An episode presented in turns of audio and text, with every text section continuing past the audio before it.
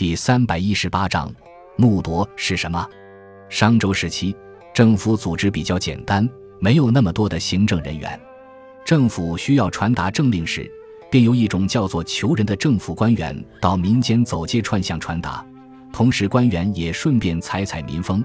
因此，这种官员可谓是兼具上令下达和下情上达两个功能，是政府与社会的直接连接者。木铎是求人巡行各地随身所带的器具，是一种带木柄的金属铃铛，类似于走街串巷的小贩所拿的拨浪鼓。求人正是用这个东西将大家召集起来发布政令，因此木铎经常象征了王道。